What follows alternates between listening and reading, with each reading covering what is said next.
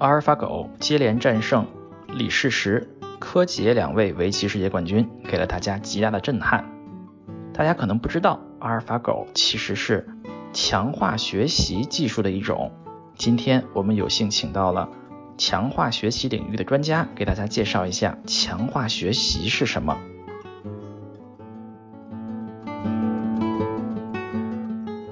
这里是牛油果烤面包。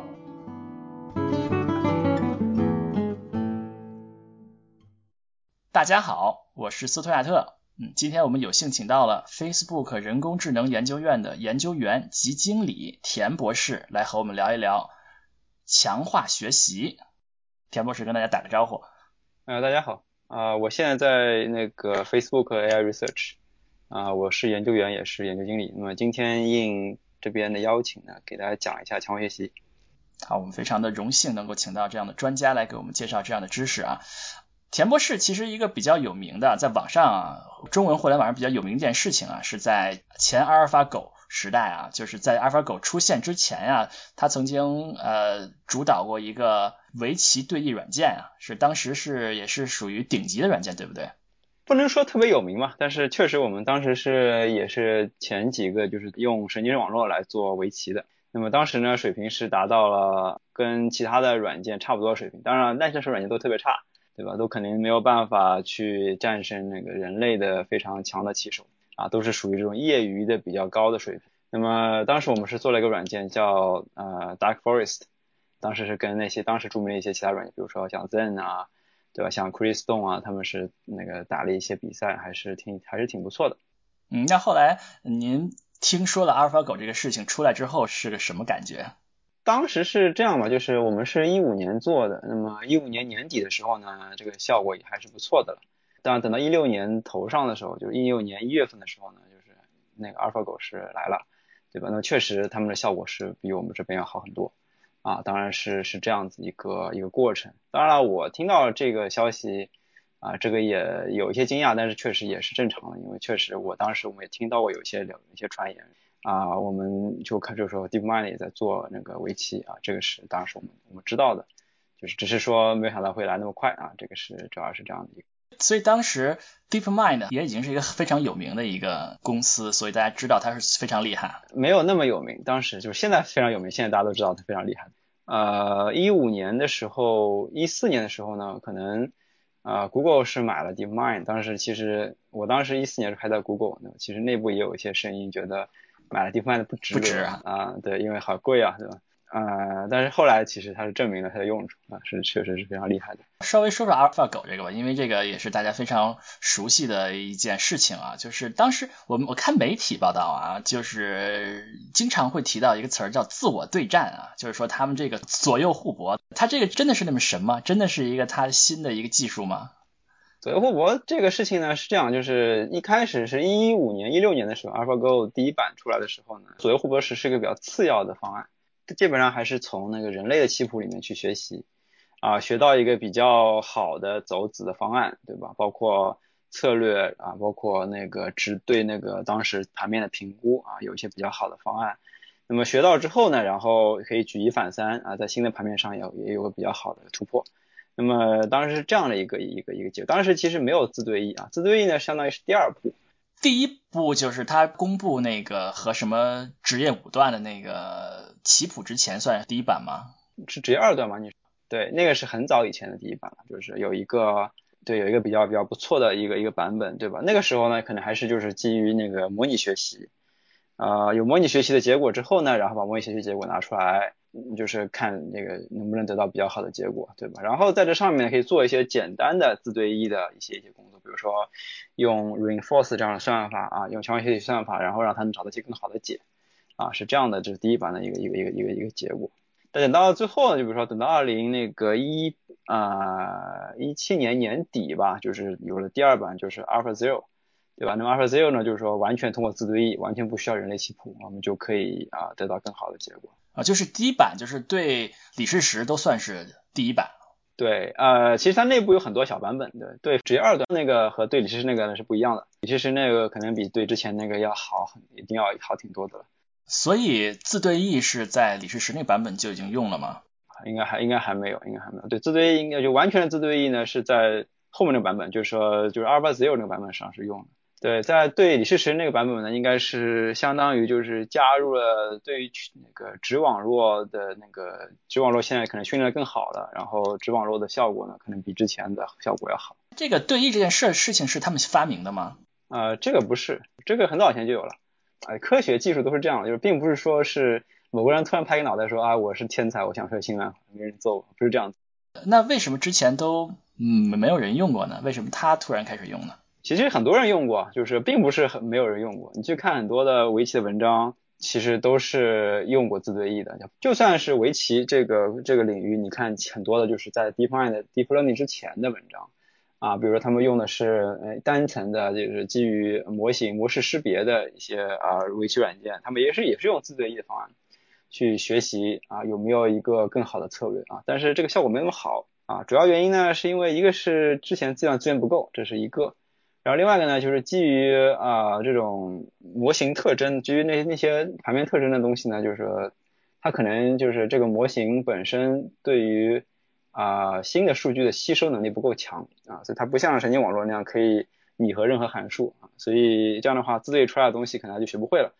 啊，所以它就反而没有啊不用自对的好，而且自对东西不是很可控。那 AlphaGo 它是用了一个什么？技术能够把这些自作业的结果学出来呢？对，是首先是用了那个深度学习，对吧？有深度学习之后，那你就会有一个，比如说有神经网络，这神经网络它的它的那个它对于啊这个就是拟合的能力呢，就远远高于就是以前的模型啊，以前的模型可能就是比如说比较参数的模型，比如说我用线性模型来拟合，或者用其他的模型来拟合。那么它的问题是，就是说它对于啊，这个信号的要求比较高，就是如果信号本身是线性的，那用线性函数拟合没有问题。啊，如果你信号本身不是线性的，啊，那你用线性函数拟合可能会有很多问题。啊，所以这个是一个很大的一个一个点。但是神经网络呢，相对来说呢，就是啊，它的拟合能力比较强，啊，然后它也有一些有一定的举一反三能力。所以因为这个呢，其实这样的话让它拟合就会非非常好。按说在二零一五年应该已经是神经网络已经是非常普及的了，对吧？没有没有，二零一五年不能说非常普及吧，因为一三年刚开始这一波。啊，然后一四年呢，就是说首先它可以在一些比较就比较图像图像上就是有一些一开始一开始呢其实并不算，一开始应该说是应该是说语音语音这边呢是先出来的，就是神经网络先出来，然后再是图像。啊，图像有了效果之后呢，一四年有效果之后，那没人马上就有人想到了，围棋跟图像很像啊，对吧？围棋也是有是有的格子嘛，那为什么不拿来做围棋呢？所以这才会连上。哦，所以说围棋和图像还是比较对，所以才会有人去去想说，哎，我可以拿来做啊，做做图像啊，是这样。所以您当时的 Dark Forest 是用了吗？呃，是用了，是用了，对，就是为什么它能够很快能达到很好的水平的原因。啊，就是像我们之前也没做，我也没做过围棋，所以如果我要按照正常的路子走的话呢，可能需要十年的时间或更久的时间才能达到，比如说传统软件的水平。但是用了神经网络，相当于我作弊了，相当于说，OK，我通过找到一条 shortcut，我们就算不知道围棋的具体的那个领域知识的情况下，我还是能够学到很多的，就是围棋高手才知道的知识。那么，并且把它浓缩在神经网络里面。就是说，田博士当年也是靠。神经网络能够这个弯道超车啊，达到了世界顶级水平啊。那看来阿尔法狗使用深度学习也不是他的发明，对吧？因为田博士之前也都用了。那它的这个左右互搏也不是它的发明，是吧？那它强在什么地方呢？它强在那个地方，就是说这些东西呢，就是说其实每一部分都没有完全的，就是说都是他发明，就是每一部分其实都是别人以前有的，比如说。啊，神经网络的神经网络本身其实以前就已经有了，而且其实用神经网络做围棋也不是说是首创，说实在的，就是以前有人有人做过，但是也做不出来。比如说田博士啊，不不不，不是指我啊，我是指那个，就是一就算一三年、一二年的时候，你有看到也有很多文章的，也有文章做神经网络的。对对，就是说并不是。一二一三年就有人用神经网络做本，甚至零几年就有人神经网络做，就是只是那时候神经网络不发达，你训练的时候，你训练个十层二十层，根本训练不动，对吧？你可能最多训练两三层，那效果就达不到了，对吧？这是一个。那么现在就能训练很多层，那么对，这是一个。然后，然后第二个呢，就是说，就神经网络也并不是首创。然后你搜索也不是首创，因为蒙特卡洛数搜索这个部分呢，是一呃零零六零七年的时候，对零六零七年的时候那个啊才开始呃就是就开始有了，然后这段时间正好是呃围棋的 AI 有一个巨大突破的时间，在零六零七年之前的围棋 AI 是完全不能看的啊，他可能打不过一个学围棋没有几个礼拜的选手，但是有了那个蒙特卡洛数搜索之后呢，就是开始能打了，就是有一些业余段位了。哦，真的啊，在零六零七年是一个革命，其实是有一个革命，但是革命到现对革命到一三一四年的时候也是停住了，对，因为呃没有好的函数拟合器啊，因为没有好的函数拟合器呢，那你就不要不要说了，那肯定是啊，对，肯定是有问题的，对，所以就会卡住，那么就到了那个一五一六年的时候啊，它才会再往上突破，那是因为有了好的函数拟合器，就因为有神经网络。所以就是它其实是有一个内在规律在里面，就并不是说它每一部分都是原创的，它都是把很多的比较原创的或者说是以前用过的确实有效的东西放一起放在一起，然后真正把它做出来。嗯，我们说搜索啊，因为我们有很多听众朋友可能也不是专业的，就是我理解的搜索啊，就是按照我们本科这个课学的，就是就是比如说走迷宫是最典型的搜索嘛，就是我往这边走一走不行，往那边走一走，那边走一走，是大概是这这个意思吗？可以这么说吧，就是说，因为下棋都是通过某种方式的一些要要做计划、做规划嘛，就所以才能下棋，对吧？所以就是说你要规划下一步要走哪里，然后你走到这一步的话，可能会有什么得失，那步有什么？你要算一算，你要算完算清楚之后，你再去看，OK，哪一步是对，哪一步不是对的啊？所以这个是就是这棵树可以非常深啊，如果谁比你我比你多算一步，也许我能找到更好的。我能算得更快，算得更多步数啊，这就是搜索技术的这个这个提高。嗯，我们了解的深度学习更多是像比如说图像啊、语音啊这样有一个非常明确的函数是吧？有一个明确的输入输出一个模型在里面。但这个模型如果用在比如说围棋上，它会用在什么地方呢？就它是在围棋中怎么用到这个函数呢？这么一个模型呢？呃，这模型有两种，一种是说我怎么样去。啊，预测下一步是怎么走的，对吧？这是一种，就是叫叫策略网络，叫策略网络。对，就是说我可以给定当前的局面，我下一步要怎么走。另外一个就是说叫那个值网络，或值函数，就是说你根据现在的盘面，我能不能知道谁比较好一点，黑方好还是白方好？就是价值的值。对，价值的值。啊，就是说这个东西判断这个盘面，给个分儿，打个分儿啊，这个高，这个这个胜率高，这个胜率低啊。对，是的，是的。大概就是这样。深度学习训练出来的。模型是用到这两个方法，一个是策略，一个是我这一步下一步应该走在哪儿，下一步走在哪儿不是主要靠搜索吗？它也靠模型吗？对策略网络来说呢，策略网络是就不会给你搜索，它会策略网络说我就告诉你这一步要怎么要怎么走，或者说给出每一步走的概率，然后在这策略网络基础上你再再去做搜索。哦，策略网络其实它建模的是直觉。就比如说一个非常厉害的棋手，他看了一个局面之后，第一步下意识啊，我要做什么样的一个事情啊，就是非常下意识的一个一个想法。那么这个想法呢，是通过就是说下了很多盘棋，慢慢慢积累起来的啊，你会有这个感觉，你要怎么样怎么怎么下。那么在这感觉基础上，然后再去做搜索。对你比如说，你看这一步呃，我感觉还不错啊，我往往下摆这个几步，发现啊有问题啊，这步不能走，然后再去换一个方式啊，这个是这个方式。这可能和围棋有关系的，比如说你如果说国际象棋，我能走的没有多少地方。哦，不是，国象也是一样的，也是一样，你你也是一样要减值，你还是有感觉，因为其实你能走的步虽然没有围棋多，但是啊也是很多的，就是你可能每一步可能要还是要有二十种可能，或者说十几种可能。有这么多能够下子的地方，我们也要用模型先来算一下哪个是最可能的，我们把那些优先，然后算那边，是吧？大概这个意思。啊，对，可以可以这么说，可以这么说。还有一个就是值函数啊，就是这个评价这个局面怎么样的啊，所以说这个就是阿尔法狗。我们讲了很多的知识，阿尔法狗原来是这么回事。我们为什么要谈这么多围棋呢？其实也和我们今天的主题强化学习有关系，是不是？啊，对，那是因为就是这是一个比较成功的应用，就是强化学习一个比较成功的应用。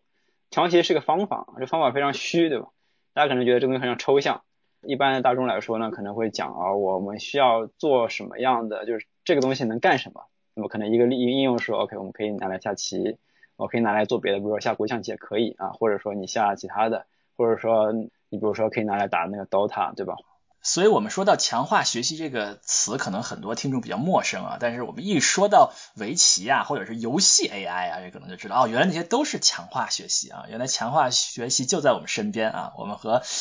我们和电脑打游戏呢，你电脑也在强化学习是吧？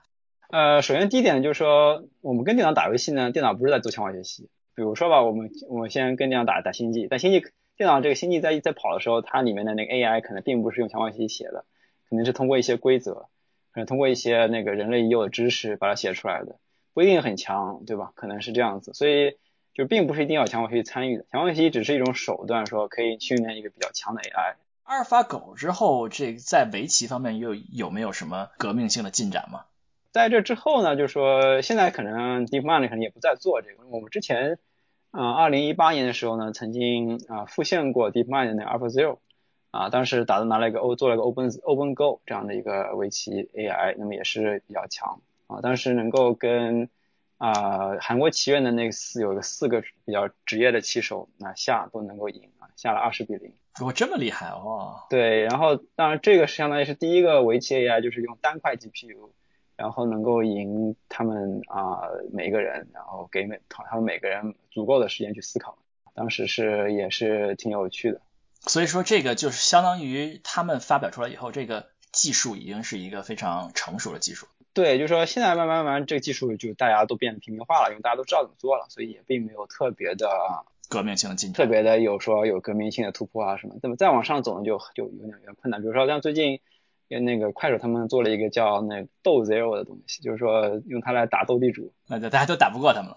对，就是他好像水平还不错，对吧？但是而且是一个是就一个实习生可能做了几个月吧，或者说一年，然后用它的软用它的那个软件，你可以训练几天就可以训练出来啊这样的一个 AI，所以也是非常强的。对所以就说你可能就会慢慢慢慢就会发现，就是说做棋牌呢，可能就是或者说做 AI。就是游戏 AI 呢，相当于是慢慢慢慢进入了一个千万家或者进入一个相当于比较常规的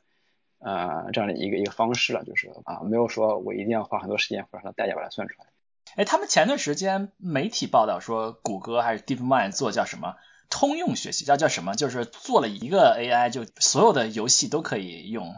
呃，他有说过吗？我不记得了。你说一个像那个 AlphaZero 或者说 MoZero，MoZero 可能可以，就是说 OK，我做一个可能可以通用用用于其他地方，呃，但是就这也有很多的局限性嘛，就是一个它是啊，它还是需要啊很多的，就是它现在就是 OK，我我现在并不需要模拟器了啊，我把模拟器去掉，我现在并不需要围棋规则，我可以从对弈的棋谱中自动学会规则，这个是一个一个比较大的进步。对吧？我现在可能并不需要我告诉他怎么下围棋啊，他是通过你看别人下就能把看别人下，你看别人的下棋棋谱，我能够把他的规则反推推出来，对吧？然后根据这个反推出来的规则，我继续做搜索，然后得到更好的结果。这个就比 AlphaZero 更进一步了啊，因为 AlphaZero 还是需要那个人工告诉他规则的啊，但是 MoZero 呢，其实不需要告诉他规则。这个就更厉害了啊！这个我可能连规则都不用告诉他，对，都不需要会下围棋就可以学会啊，还可以打败世界第一的啊，这也很厉害了啊！那我们说完阿尔法狗，我们花了很长时间说阿尔法狗，因为大家都非常的感兴趣啊。但是我们终于可以说我们这个今天的正题了，就是强化学习啊。刚才我们说过，这个游戏也是强化学习的一个应用啊。那强化学习到底是什么东西呢？你可以认为就相当于一，它可以更类似于人类的日常生活。呃，就是说我是一个智能体啊，我经常会做一些，就是它有各种各样行为可以选择，然后根据不同的行为的选择，可能会看到不同的结果啊，然后根据不同的结果呢，我去训练自己，然后让自己能获得更多的那个奖励，对吧？或者说长长期的一些奖励。那么它跟金融学习的不不同的地方呢是这样，就是对金融学习来说，那个金融学习就像什么？像比如说你一个员工坐在一个办公室里面，然后每天。老板会给你数据，给你一些那个资料，让你去学会。你学会之后，然后你把它背出来了，然后你举一反三啊，去处理剩下的事情啊。那么数据啊、资料都是老板给你的啊，你是没有权利去改变这些数据资料的分布的。那强化学习的呢，就是另外一回事情。强化学习相当于你相当于是在幼儿园或者在一个就是在一个广阔天地里面的一个一个孩子啊，然后你可以随便做你想做的事情，然后你获得的经验呢，也是跟你过去的。知识跟你过去的行为是有挂钩的啊，这是一个关键的点，呃，所以就说，比如说你对于棋牌类游戏来说，啊，特别是对于 AlphaZero 这样的一个东西来说呢，它会发生什么事呢？就是你现在训练的数据呢是基于你过去的啊行为的，你过去下了很臭的棋，你现在是那个训练上的数据就是很臭的棋啊，所以是这样的一个过程。对，就就并不是说，并没有一个老板说，我这是你给你的资料，你今天把它背出来啊，没有个老板，你是相当于，你是你自己的老板，你你过去的那个棋谱拿过来自己去学习，然后下出更好的棋谱来啊，比如说是这样子。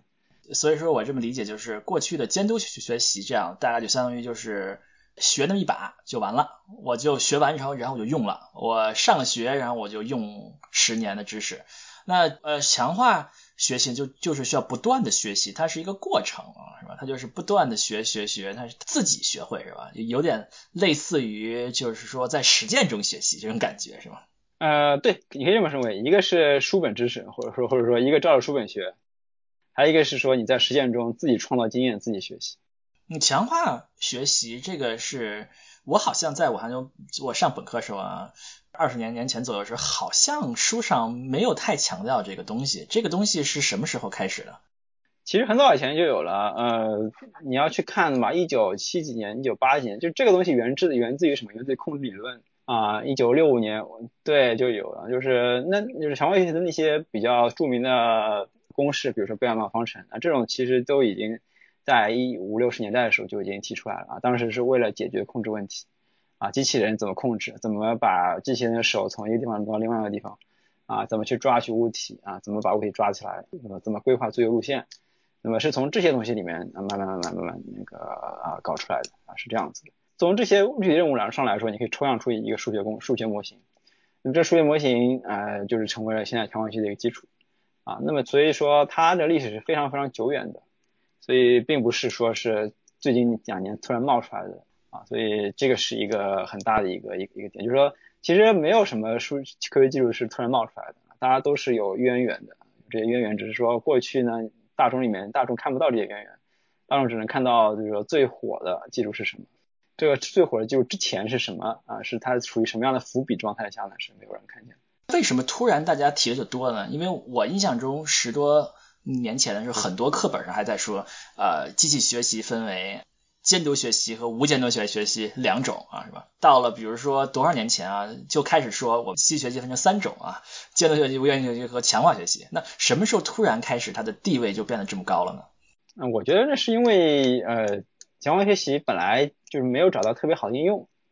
啊，所以就是一直是书本上的一些比如公式啊，或者说只能解决一些比较简单的问题，比如说走迷宫。那么这样的话呢，可能大部分人对他们关注度不是不是很高。对，我觉得是这样子。那么，直到它表现出来，就是它能够用来做，比如说制造那个 AI，这个 AI 非常强，那种超人类啊。那这个时候，别人会觉得啊，这个东西是有用的啊，他才会把它提出来，就是反过来倒逼说这个方法论，这方法论还是有用，那他才会把它拿出来说作为一个研究对象，更多吸引更多人过来研究啊。所以说，像类似于阿尔法狗这样的应用，对强化学习这个领域的这整个的这个发展，是还是一个很重要的一件事情。是是这样子，就是说，对，就是说，因为 AlphaGo，因为有那个 Atari Games 啊，就是或者说各种在游戏上的一些惊人的表现啊，这个让强化学习成为了一个啊比较火的，或者说比较啊有意思的一个领域，大家愿意去做它。因为如果一个一个数学框架或者一个一套方法没有什么用处，那没有人愿意去做它。那我们说一个技术 AI 或者说游戏啊，它确实是很厉害啊，很很让人觉得呃不可思议。但是在游戏之外还有什么应用呢？这正是我们现在要做的东西。就是我最近也在思考这个问题，然后我们现在可能会。啊，我这边也可能会有一个啊，会有一个 team 去一起做这样的一个，就是怎么样把强化学习推广到游戏之外的一些方向上去。那么就是说，一个可能应用有很多有东西可以做，就比如说啊，现在你可能之前也看到过，比如说我可以拿强化学习做机器人，对吧？或者拿强化学习做一些就是传统控制上的一些一些问题。但机器人呢，其实没有那么好做啊，因为你像最近 OpenAI 也有个新闻，就是 OpenAI 把机器人组解散了，然后让他们去做别的东西去了。那么主要是一个是现实生活的很多的啊一些问题呢，就是它首先一个没有数据啊，第二个是呢是模拟器也不是不够好啊，像游戏什么都是有模拟器的啊，所以因为有模拟器呢，所以你可以在那个游戏里面进行成千上万什么或者说百万亿次的这样的一个模拟那么有这个模拟之后呢，就充足的数据，那么这些充足数据可以用来训练强化学习的那个 AI，啊，这是它为什么那么厉害的一个基础。人类可能没有没有玩过那么多局，然后机器能玩过那么多局，在这个机器人上不行啊，因为不可能用这个真实的一个 机器去做那么大数据，搞出大数据的训练。对，这个是一个个比较难的一个问题啊，就是有很多方法解决，一种是说啊，我建立一个模拟器，这个模拟器去模拟机器人的行为。那么这个问题是在就是现实生活里面有很多的东西是我很难模拟，或者说是那个跟那个一些表面的一些那个碰撞啊，这些东西很难模拟，这这东西的物理过程都非常复杂啊，所以模拟器的一些偏差呢，就会导致强化学习的啊整个问题效果不好啊，效果不好。你可以在虚拟上世界上做的非常好，但你一旦到了那个现实世界呢，效果就不行。这条路现在又走的不太顺。对，我觉得就说一个可能的用法，就比如说你拿强化学习来做什么。啊，比如说你去解决，比如说优化问题啊，解决一些那个现实生活中的一些，就是相对来说比较容易模拟的啊，但是又是有深远意义的一些问题啊。那么这些问题其实比较比较容易，就是相对来说就是比较满能满足强化学习的胃口。嗯，优化问题我们平时理解就是呃各种各样的这些，比如说调度啊，像这些东西嘛。啊，对，这种肯定是会算优化问题。比如说像类似像电路板设计这样的，也算是优化问题吗？对，这种也是，就是像最近那个 Google 有一篇文章嘛，就是用强化学习来做芯片设计啊，这个也是一个有很大的优化问题。那我们生活中应该还是还是能找到不少的优化问题啊。你比如说像调度这种，可能会觉得可能不用 AI 也能 OK，但是有没有什么就是不用，比如说强化学习做的非常差的东西，我们需要用强化学习来解决一下？对，这是个很好的问题，就是说现在调度问题呢，就是比如说用已有的方式可以解决很不错了，对吧？所以如果强化学习，你说为什么好在哪里，对吧？这个是一个问题。那么首先一个就是说啊，有些调度问题是就是比较敏感的，或者说怎么样敏感呢？就是说如果你解法不够好的话呢，你就会损失比如说很多很多钱啊，就这种肯定是你当然是需要找到更好的算法。那么如果你的算法能够让你调度的那个策略更加精准或者说更加好的话，你肯定会省很多钱啊。那这种其实当然是跟广告是一样的，就是你当然是预那个希望这个东西越越精准，或者说那个策略越质量越好，那你最后的结果就越好。那么这是一种可能，另外一种呢就是说，比如说有些时候你要去解决大量的但是非常相似的调度问题，或者非常相似优化问题啊。你比如说你每天要解决大量的一模一样的调度问题，可能就是有一些地方出现了差别。我每天吃什么饭啊？每天吃什么饭的？这这这这个可能是一个可能的例子吧，对吧？但是就比如说你每天 USPS 或者说每天邮邮邮邮政局的包裹，你送到哪个地方去？嗯，那么可能就这么些城市就固定的，对吧？那但是每次每天的包裹都不一样啊。今天可能类型 A 的包裹多一点，明天类型 B 的包裹多一点啊，或者后天可能就是节假日啊，包裹比较少，对吧？所以说这些问题都很相似，但是。但是呢，就是又不完全一样啊。如果是完全一样的话，那你大不了把以前的昨天的策略拿过来再照抄一遍就好了。但是并不是这样，因为策略和策略就是它的那个条件是不一样的啊，所以你还要重新再计算。那么如果你用机学习或者强化学习的话呢，也许这些计算这些重复计算呢就可以去掉，或者说你也可以通过过去的经验呢，你去啊更快的获得更好的解啊。就是比如说一个有经验的调度员啊，他可能看到这个情况，他马上知道怎么样调度是最好的。那么这个经验呢，是他根据过去比如说十几年的调度经历慢慢学会的。那么这样的话，就是强化学习，就是也许能够学到他的经验啊，能够调度的更好。我是做数据库的嘛，有的时候我去那个开数据库的会议，就看有的人说提出未来的愿景，因为数据库里面有有各种各样的这些 index execution 嘛，有的人就认为我的 craft message 都应该做成强化学习啊，数据库里面那些怎么执行那些查询，所有东西，有人就认为就应该全部用这个。强化学习取代啊，然后那有的人就很不同意啊，有另外一些人就认为这个现有的数据库技术做做的非常好，我 们为什么要重新把它们重新做一遍啊？所以这也是一个，当然现在我们各个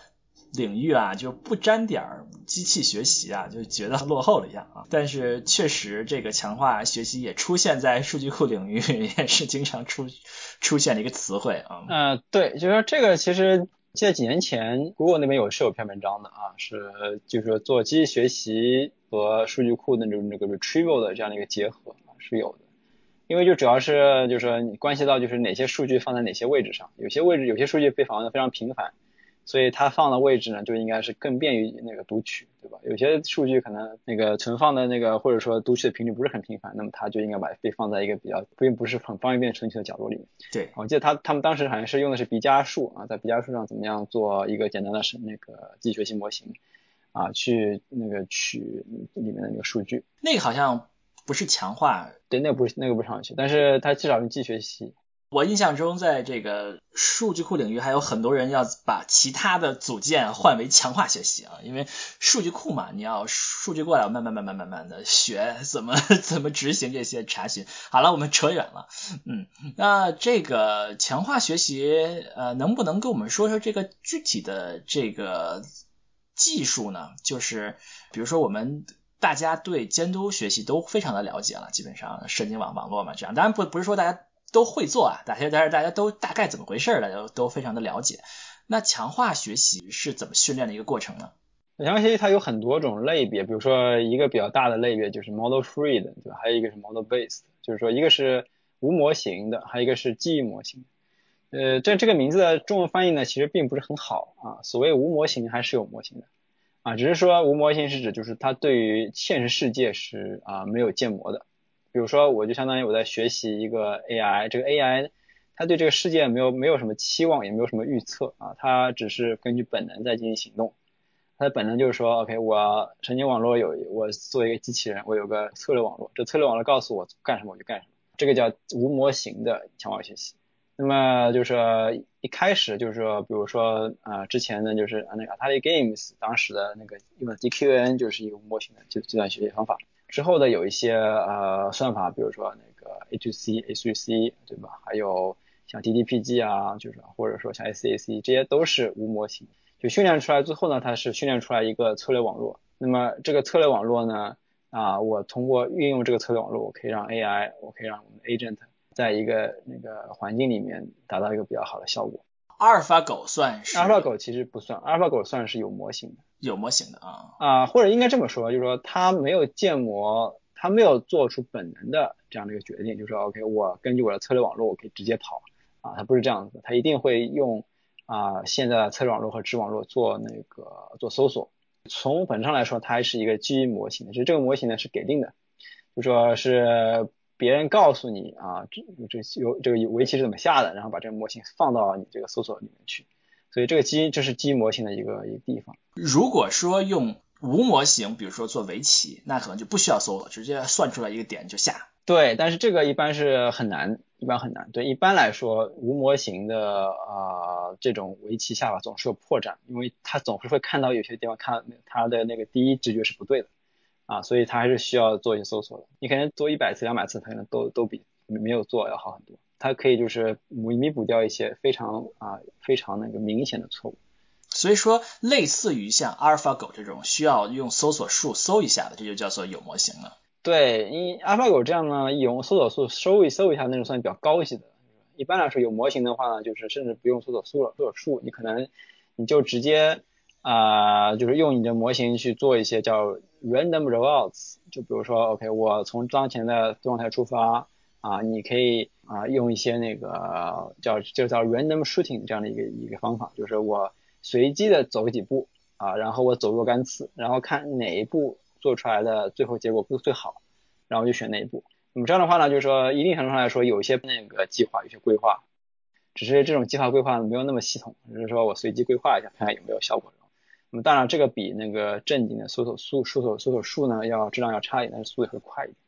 很有意思啊，就是两种强化学习的这个的方法，能不能给我们讲一讲？大概比如说一个训练强化学习的一个工程师或者是研究员，他大概工作是什么样子？我们知道一个普通的监督学习的研究员，他可能他把数据整理好放在那儿，然后就跑 PyTorch 或者 TensorFlow 跑一下，看一下结果怎么样。然后再跑一下，再看下结果，调一调这个，再跑一下。那他可能跑完一下这个模型做完了，然后就把它部署到比如说应用的地方，然后他就做这个推理就可以了。嗯哼。那作为一个强化学习的研究员或者是工程师，那他们的工作日常工作会是什么样的呢？他们上工作也是有点类似吧，但是它其实有很多的那个比较工程的部分。对于一般的那个精度学习来说呢，就是基本上框架都已经搭好了啊，你只要把数据弄干净，然后往里面一放，你就可以训练出来模型。这个是一个非常标准的流程啊。但对强化学习来说呢，呃，比如说你要把环境设好，对吧？让它跑起来，然后同时呢，就是你还要应付很多很多的其他的一些问题，就比如说模型不收敛，或者说两次模型跑完之后结果完全不一样，或者说是整个系统速度不够快，要不要怎么样让它提速啊？它有很多工程和科研夹杂的一些任务。啊，这个其实就比那个有监督学习要要困难很多，因为强化学习到现在为止呢，就是说算它的那个学习算法呢，并没有特别的那个稳定，或者说没有特别鲁那个鲁棒啊，所以有些时候，比如说你跑个五次，你可能会有完全不一样的结果啊，这是一个比较正常的现象啊，所以啊，强化学习有这有这样的一个一个问题。那工作是也大概都是拿一些数据来跑一下 PyTorch 或者 TensorFlow，然后看一看。你要是这么说，那当然都是这样了。对啊，所以但是呢，就是它肯定有很多工程部分、工程步骤，就是说甚至要要想怎么样把它变快啊，怎么样让它变得跑得更更好或者更稳定啊，用什么样的方式能够啊，比如说改变 environment 的那个与执行速度啊，或者说改变那个算法的迭代的速度啊，或者说算法的一些参数啊，这些都要改。那这个。模拟器这部分算强化学习这个研究的一部分吗？就是说传统上来说呢不算，因为模拟器是给定的啊。但是现在也有一些强化学习方向呢是开始对着模拟器要下手了啊。就比如说我可以就是所谓比如说基于模型的啊那个 model based approach，那你可以把模拟器换掉啊，换成一个用神经网络计算出模拟结果的这样的一个神经网络的那个啊对世界的建模叫 world model。那么这样的话呢，你就会有一个多一个东西出来，就相当于你这里有三个东西，一个是啊，一个是策略网络啊，一个是值网络，你可能还有一个就是对这个世界的建模啊，这是一个叫前向网络或者叫世界 model world model。那么有这些东西之后呢，你就有三个东西要要玩了，对吧？所以每个东西有不稳定的地方就 更难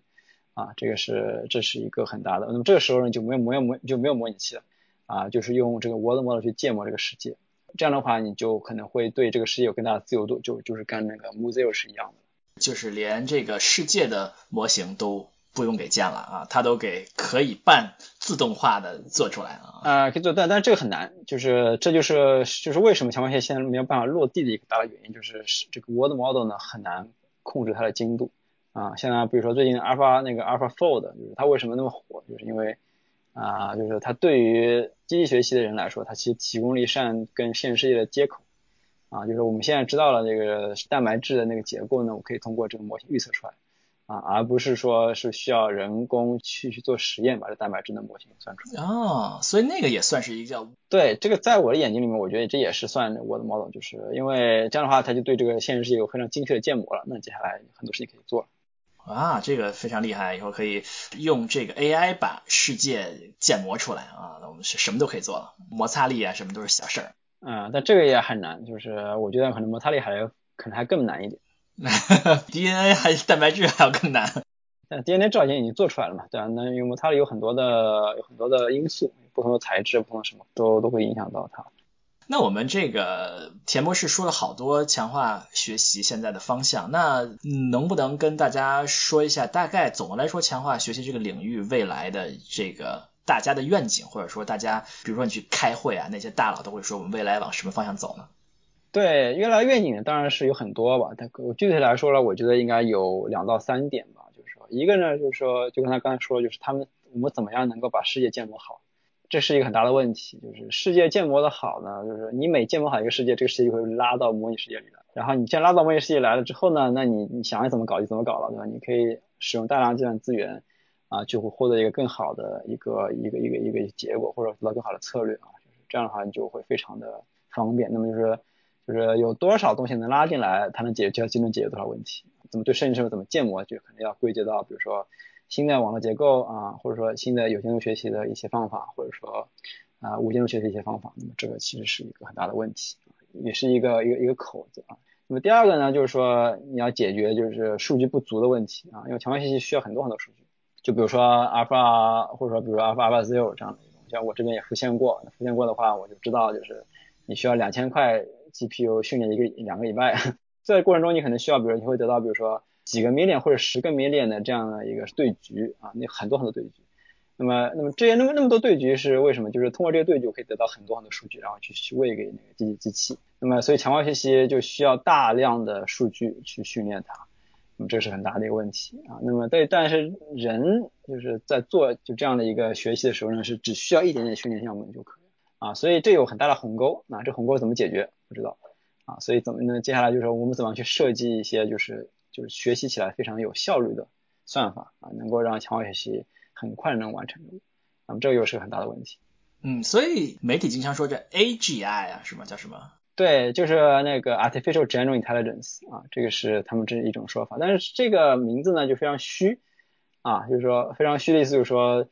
就我们知道这个这个事情应该是能够实现的，就是人脑就是明证啊，但是怎么实现呢，并不知道。就是说现在还非常的遥远啊，只不过是这么啊啊，对对，现在确实还啊还还不好说，因为我们现在连通向它的途径都不知道啊，所以就无办没有办法说一定要走过去。所以现在只不过还是在说能够减少数据量的这么一个阶段，是吧？对，就是说怎么样去减少那个训练样本的数据量啊？怎么样在那个更少的训练样本下会得到更好的结果啊？这很难，这对相关性来说是很大的一个问题。因为现在所有强化学习的成功都是通过数据堆出来的啊，所以这个是很大的一个。当然了，现在可以更更广泛的说，就是现在所有深度学习成功都是数据堆出来的啊，所以怎么样让数据量变少啊，能够让那个在小数据上能够有更好的结果啊，这个都是不好讲的啊，现在都是个都是个 question mark。是这方面就是说你要去你要去理解这个深度学习的工作原理了啊，这是另外一个问题。对，那么这方向呢还要还要跟那个结合起来，就是说。啊，现在可能又有一个方向叫强化学习，有个叫 offline 的 reinforcement learning，就是离线强化学习，就是完全不用模拟器啊，我就只拿到一些就是数据，一些就是用模拟数得到的数据，那么我对模拟器呢是一点都沾不上的，就没有办法 access 模拟器。那么在这种情况下，我怎么样训练出一个更好的啊策略来？啊，这个是另外一个一个设定。这个设定其实也是一样，也还是要找到一个更好的方法，能够。你用更小的数据来获得一个更好的策略，啊，这也是一个很大的一个方向。哦，那没有模拟器为什么会叫强化学习呢？它还是对它听起来像那个越来越像有限度学习了，对吧？但是呃，它的目的最终呢，还是希望我训练出来的策略能够在有模拟器或者说真实情况下能做到更好，啊，所以它的目的呢是跟那个啊有限度学习呢还是有一点不一样的。好，那我们就说了三个方向，对吧？对对，一个是就是对世界的建模，对吧？就是第二个是如何去，比如说那个降低样本的复杂度，如何用更少的样本啊获得更好的策略啊？不用这个两千块 GPU 算两个星期了，是吧？啊，对对，这个不需要。对，那么最后一点就是说，怎么样就是用离线的数据，然后去学到更好的策略。我们最后我们会问每一个嘉宾一个问题啊，就是如果有哪个听众想要做这方面进入这个领域啊，比如他要作为强化学习的工程师或者说是研究员，那他应该做什么方面的准备呢？应该学一些什么东西啊，或者什么之做一些哪方面的工作？对，我觉得吧，就是如果要进入这个领域呢，其实一个很大的问题就是说，呃，你可能先要比如说从别人已有代码出发，对吧？然后想办法去复现别人的工作，或者想去至少去 play with 别人的 code。啊，去玩一玩别人的代码，然后去体会一下他们里面各种问题，啊，这是一个，然后可能用这些已有代码或者说已有经验知识去解决一个简单的问题，比如说这样的一些一些一些可能的一个方向，那这样的话可能对这东西的了解呢会比较深入。跳棋做一下啊，啊，对，可以做，就是像跳棋，它的那空间就比较小了啊，没有那么大，啊，就比如说你可能每个子只能走两到三种选择，那可能。啊所以这种棋相对来说就是可能是可以做，可以试试看，可能会有一些，就是说你做完一个这样的项目之后呢，就是对于这个问题有个直观定性的了解，也可以比较定量的一个一个知识也会有。那么在这上面呢，就是说可以看文章啊，可以去思考别人怎么去思考这个问题。那么在这上面怎么再去看怎么样创新，这是一条路。那么这是条科研的路。那么还有一条呢，就是说怎么样把它变成一个工程的。就比如说我们做的是要落地的啊，那就是说我们对具体问题。拿过来啊，比如说调度这种问题啊，你可以用一下你现在有的强化学习工具，然后看它是不是有效，然后有什么问题在哪里啊，那么再去做一些分析。如果有分析能力的话，那么就在这种情况下呢，就可能会有得到一些自己的想法和自己的思路了，那么用这些思路去解决问题，是不是解得更好呢？那么就可以发。今天我们的田博士来给我们介绍了深度学习啊，从阿尔法狗开始啊，然后讲到阿尔法狗是怎么回事儿，然后讲深度学习是什么，然后讲深度学习的这个未来的愿景，还有我们的技术，然后如果要做这方面应该从什么地方开始啊，所以非常感谢我们的田博士来到我们的节目啊，给我们做出非常专业的科普。所以感谢收听我们的牛油果烤面包节目，喜欢我们的节目，请到各大泛用型播客平台收听和订阅。如果有什么想说的，可以去我们可以留言的地方以及听友群啊进行讨论。好，那我们就后会有期，下期再见，拜拜。